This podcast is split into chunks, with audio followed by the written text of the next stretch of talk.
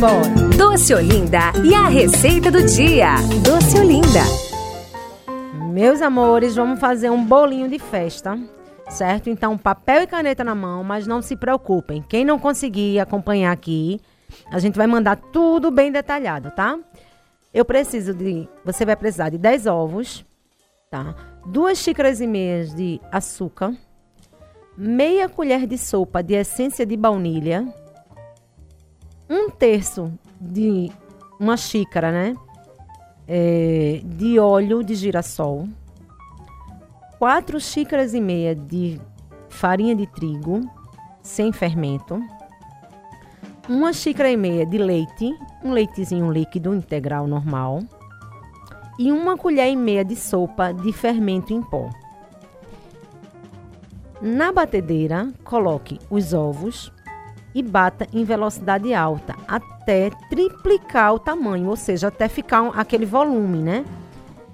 Quando chegar nesse volume, você vai adicionar açúcar, a essência de baunilha e o óleo. E vai diminuir a velocidade da batedeira do máximo para o mínimo. Bate até unir todos esses ingredientes que você colocou e depois vai acrescentando aos poucos a farinha de trigo, o leite e o fermento bate mais um pouco, desliga, você vai desligar a batedeira e vai distribuir em três é, formas, né? Essa receita é para uma forma de 20, 23 centímetros de diâmetro. Ou, se você tiver, de 20 também serve, tá bom? Só vai ficar um bolinho mais alto. Mas essa receita é para uma forma de 23 centímetros de diâmetro, onde você vai colocar aproximadamente uns 7 centímetros de altura. Ah, Flávia, como é que eu sei isso? Eu costumo trabalhar com balança. Então, se você tem aquela balancinha doméstica, né, em casa, você coloca a sua forma vazia, tira a tara dela e ali você vai, vai pesando. Então, o peso que você tiver, primeiro você pesa a massa, quanto, quanto deu a massa, divide por 3 para saber quanto que você vai colocar em cada, em cada forma, tá bom? Lembrando que a forma tem que estar tá untada, né? Com manteiga e com farinha de trigo, né? Enfarinhada com farinha de trigo. Depois que você distribuir essa massa que você bateu na forma, você vai colocar no forno pré-aquecido por 180 graus por aproximadamente 35 minutos. E, vai, e já vai fazendo outra coisa, já vai preparando o recheio de brigadeiro branco, né? Com abacaxi. Porque esse nosso bolo, né? Ele é um bolo de festa, mas ele tem um brigadeiro de abacaxi. Ou seja, para quem não pode comer chocolate, uma boa pedida. Um bolo saboroso, né? Verão aí com fruta.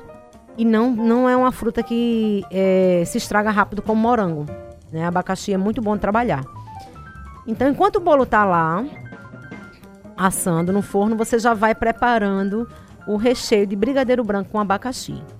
Para esse recheio, nós vamos precisar de duas latas de leite condensado, duas colheres de sopa de manteiga ou margarina, tá? 400 gramas de abacaxi picadinho, certo? Com calda. Tem pessoas que gostam de usar aquele abacaxi que você já compra é, no supermercado. Eu prefiro usar a fruta, certo? Eu prefiro usar a fruta. Quando você fizer picar a fruta, você bota ela para dar um, uma pré-cozida rapidinho numa panela, tá? Com as duas colherzinhas de açúcar, só para dar uma caramelizada. Depois você vai escorrer, porque você vai separar essa calda da do abacaxi picado certo? E vamos lá montar o recheio, né? Coloca todos os ingredientes na panela e vai mexendo por 10 por 10 minutos. Quando você vê que ele já está engrossando, que é o leite condensado e a manteiga, tá? Aí você adiciona o abacaxi que você já escorreu e separa a, a calda, né? Eu já frisei isso, mas vou, vou reforçar. Porque nós vamos utilizar essa calda de abacaxi para regar o nosso bolo na hora da montagem. Ok?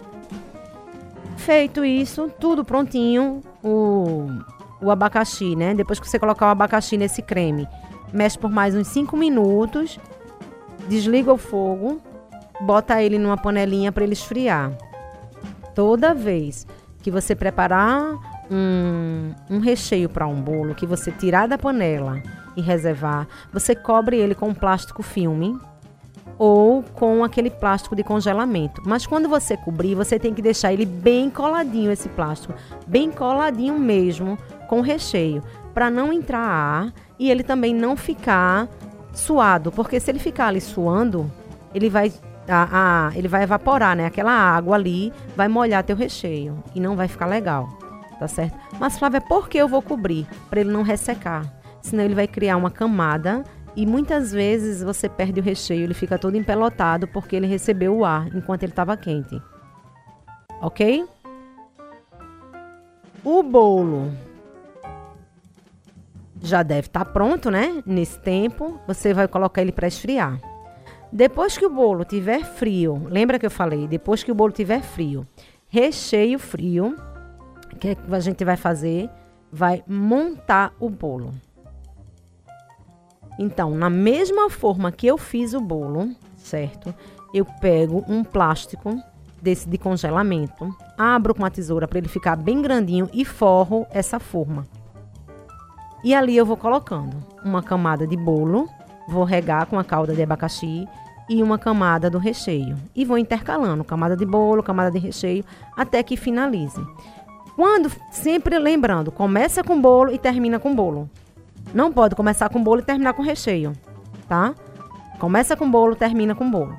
Então, a última camada que é de bolo, você rega e pega esse plástico que você forrou e envolve todo o bolo, como se fosse uma cinta. Ah, Flávia, mas eu não tenho plástico. Pode ser aquelas cintas de acetato que já vende em casas que vendem produtos para confeitaria, artigos de festa. Você já encontra umas fitas de acetato, onde você já pode forrar a forma por dentro, como se fosse uma cinta, e prende com durex.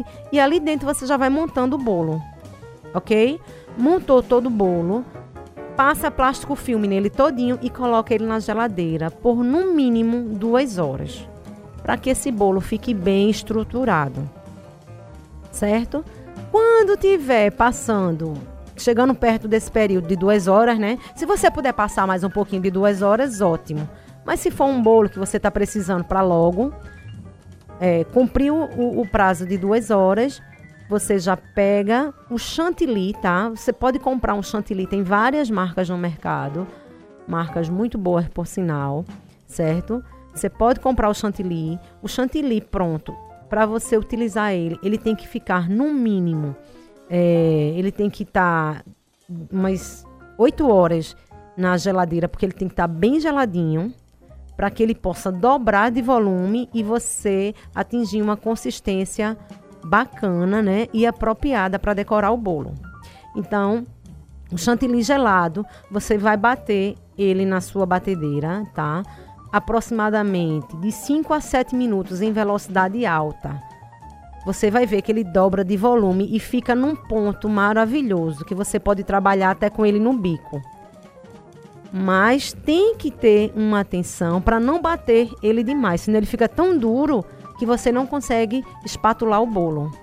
Tá certo? Então o tempo é sempre esse, de 5 a 7 minutos, até dobrar o volume. Tira o bolo da geladeira, tira o plástico, bota ele no pratinho que você quer servir né? Uma bandejinha para ficar bonitinho.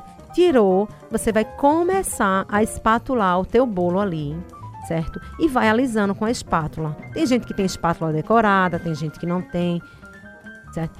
E ali você vai decorar o bolo com a sua criatividade. Onde em cima você pode colocar algumas flores ou artificiais ou flores naturais. Se for usar flor natural, sempre envolver o, o caule, né, no caso, aquela partezinha do caule de cada flor embaixo, sempre envolver com plástico com filme para introduzir no bolo. Nunca pegar a flor natural e colocar no bolo sem proteger, né? É anti-higiênico e pode contaminar o teu bolo ali.